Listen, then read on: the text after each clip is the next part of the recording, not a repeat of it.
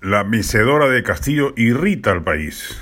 Mejora en sus niveles de aprobación el presidente Castillo según la última encuesta de CPI.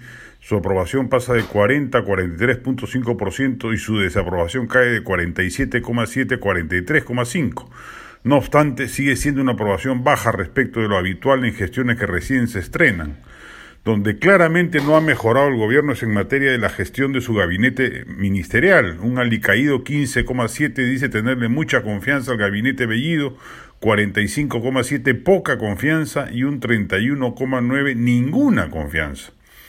Y respecto de si deben cambiarse algunos ministros con nombre propio, el resultado es devastador. 53,3% cree que Bellido debe ser cambiado, 48% Iber Maraví de Trabajo, 36,9% Ciro Galvez de Cultura, 35% Juan Carrasco de Interior, 34,6% Juan Silva de Transportes. y 36,1% Walter Ayala de Defensa.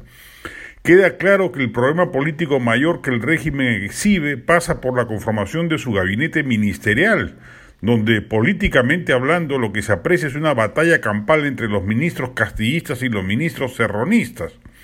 Castillo, como líder sindical, cree que puede mecer al país albergando posturas tan encontradas y dejando en suspenso la toma de decisiones, por ejemplo, respecto del titular de trabajo. Y en ese trance la ciudadanía ve crecer el descontento y el, y el gobierno pierde legitimidad.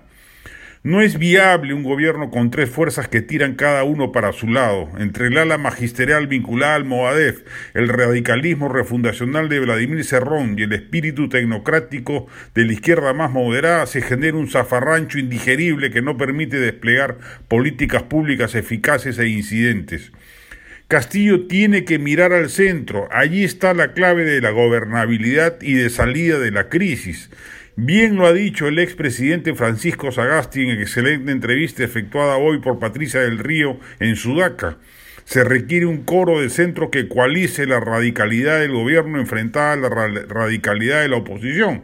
El primer mandatario haría bien en tenerlo en cuenta. De él depende dar el primer paso para construir ese espacio común. Castillo está en capacidad de construir un gabinete de centro izquierda que genere consensos inclusive con la derecha sería extraordinario. Lo penoso es ver la chatura de un gobernante que no parece ser consciente del inmenso desafío político que tiene entre manos. Gobernar al Perú era ya una tarea difícil antes de la crisis pandémica, económica y política. Hoy, hacerlo requiere mucha inteligencia y coraje para tomar decisiones, virtudes que no parece tener lamentablemente el ocupante de Palacio.